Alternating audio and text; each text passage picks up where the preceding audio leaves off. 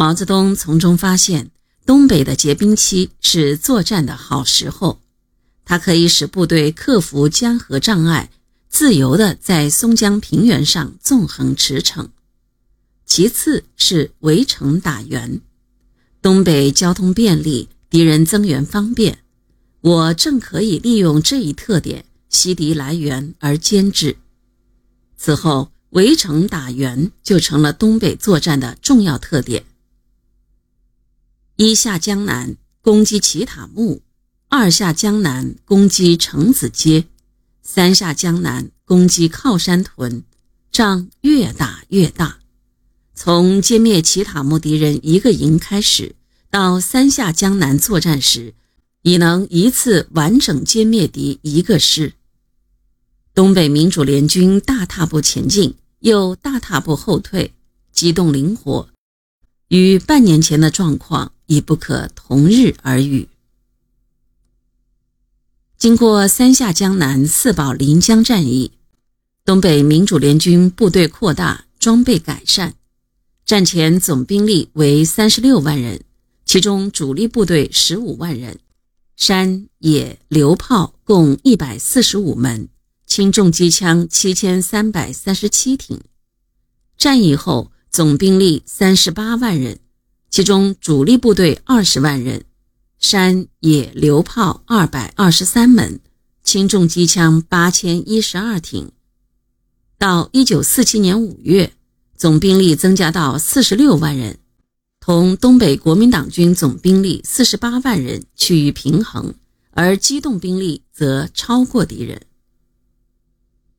在不到一年间，东北的形势发生了如此巨大的变化，受到了毛泽东和中央的高度赞扬。五月二十日，毛泽东在给林彪和高岗的电报中这样写道。东北在你们领导之下，改革了土地，发动了群众，建设了一支强有力的军队。在全国各区中，就经济论，你们占第一位；就军力论，你们已占第二位。当时山东为第一位。在这个电报中。毛泽东还就东北今后的作战方针提出意见。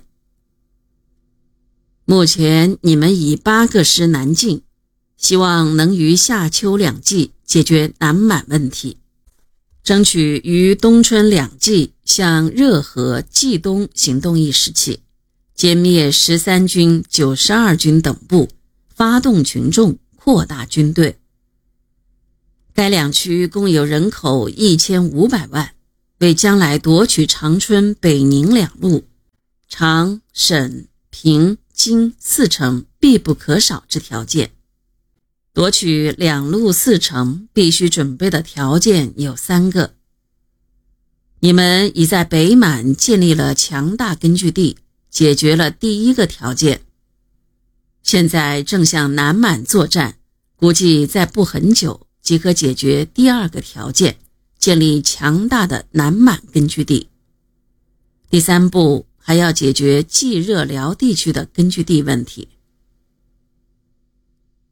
这里，毛泽东提出了东北作战的三个目标，即：第一步，建立强大的北满根据地；第二步，建立强大的南满根据地；第三步，解决冀热辽地区的根据地问题。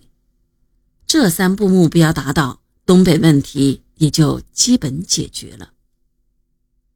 为此，林彪和毛泽东都同意在松花江开洞后，以北满主力大举南下，打通南北满的联系，把两个拳头变为一个大拳头，放手打击敌人，彻底改变东北战局，也就是实现毛泽东在上述电报中提出的第二步目标。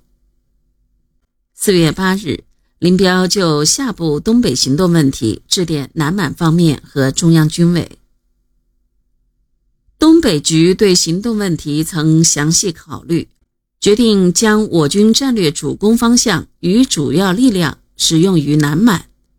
北满主力拟以八个师及两个炮兵团于开江后大举南下，到达南满，利用南满根据地收容伤兵，利用广大峰山依托，无河阻隔，又有许多打击目标可供选择的条件，以进行大规模作战，使东北战局发生根本变化，把过去东北由客观条件所形成的两个拳头打人的南北分兵的状况，改为形成一个大拳头为主的集中作战。